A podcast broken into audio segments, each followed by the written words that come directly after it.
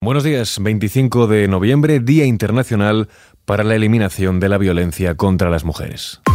ISFM Noticias, con Jorge Quiroga. La violencia machista ha acabado con la vida de 38 mujeres en 2022, una cifra que no debería existir, pero que supone la más baja desde que comenzó a elaborarse la estadística en 2003. Desde ese año, un total de 1.171 mujeres han sido asesinadas a manos de sus parejas o exparejas.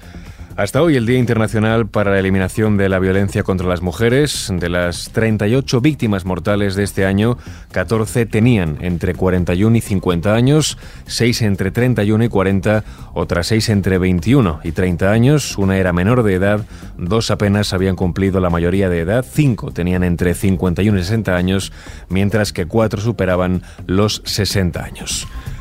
Al margen de este asunto, en la tarde de ayer, el Congreso aprobó los presupuestos de 2023. Lo hizo con el respaldo del 53,8% de los diputados. El presidente del Gobierno, Pedro Sánchez, valoraba de esta forma la aprobación de las cuentas del Estado. Y reivindicar que en un contexto tan difícil como el que estamos, pues lo que ha primado ha sido la victoria del entendimiento entre dispares, entre distantes.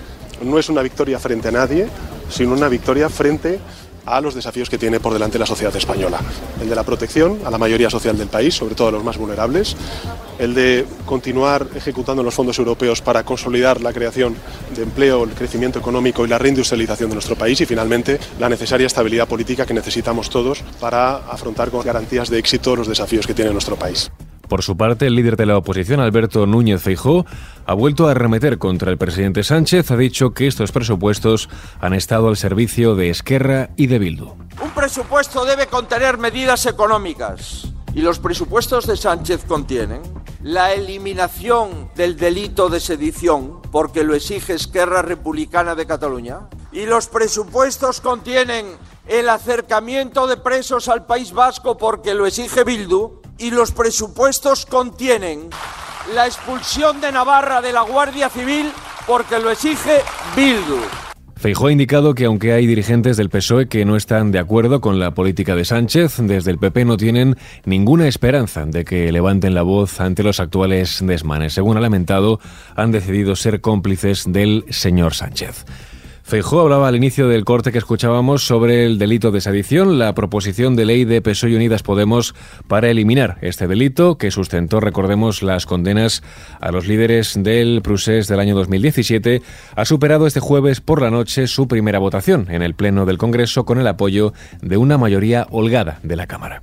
El resultado de la votación ha sido el siguiente, votos emitidos 348 sí 187, no 155, abstenciones 6. En consecuencia, se toma en consideración la proposición de ley. Se levanta la sesión. Como escuchábamos, un total de 187 diputados han votado a favor y a partir de ahora se abrirá un plazo de presentación de enmiendas por si la redacción se modifica. Otro de los delitos por el que fueron condenados los líderes independentistas del procés fue el de malversación. Pedro Sánchez ha evitado aclarar si también se reformará. Yo creo que eso ahora corresponde a, la tramitación parlamentaria.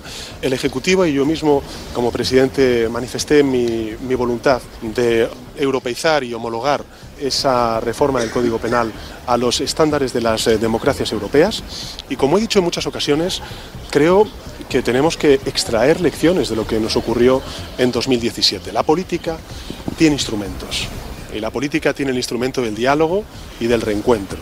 Sánchez ha defendido que existe una triple garantía ante amenazas al orden de la Constitución, ya que se puede aplicar el artículo 155 del Código Penal y habrá penas homologables a la justicia europea.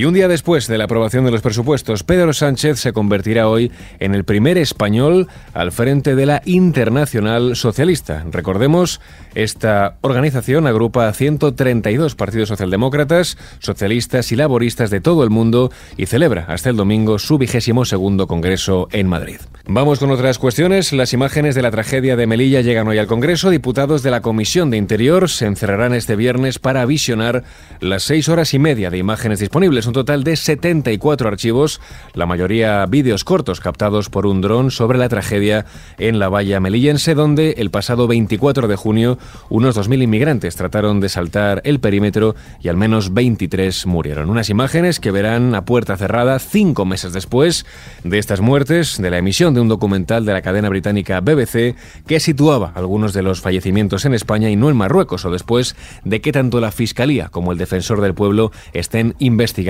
los hechos. Vamos con más temas. Hoy se celebra el Black Friday o también conocido como Viernes Negro, una jornada internacional con la que el comercio minorista promueve diversas rebajas para inaugurar así la temporada de compras navideñas. Aunque oficialmente se celebran el día de hoy, las ofertas del Black Friday inundan desde hace días el correo electrónico y también las redes sociales para nuestras compras por Internet, pero los expertos advierten de los posibles peligros de fraude y dan una pista. Mejor desconfiar de los chollos increíbles. Y nos despedimos dando el último adiós a una figura que dejó su sello en la carrera de los Beatles. Hablamos de Jeff Womford, cineasta británico que ha muerto a los 73 años.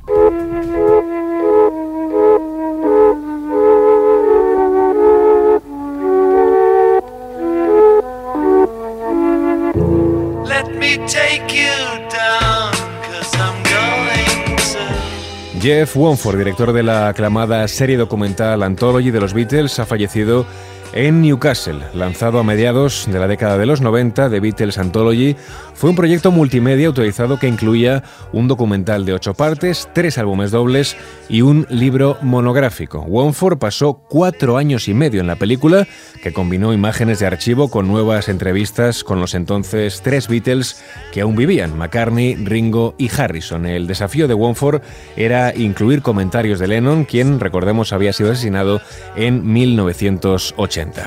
En una entrevista a Los Angeles Times en 1995 explicó cómo fue el proceso de creación. Reconoció que la elocuencia de Lennon le impresionaba mucho y por ello escuchó todas sus entrevistas, extrajo las preguntas y respuestas que pudiesen vincularse al documental y después planteó exactamente esas mismas preguntas a los otros tres Beatles, de modo que pareciera que los cuatro estaban respondiendo en el mismo formato. The Anthology ayudó a renovar la pasión mundial por una banda que apenas había sido olvidada y que le valió a Womford y también al codirector Bob Smithon un Grammy en 1997 por el mejor vídeo musical de largo formato. Con el recuerdo a Womford lo dejamos. En el control de este podcast estuvo Susana León. Las noticias continúan actualizadas en los boletines de Kiss FM.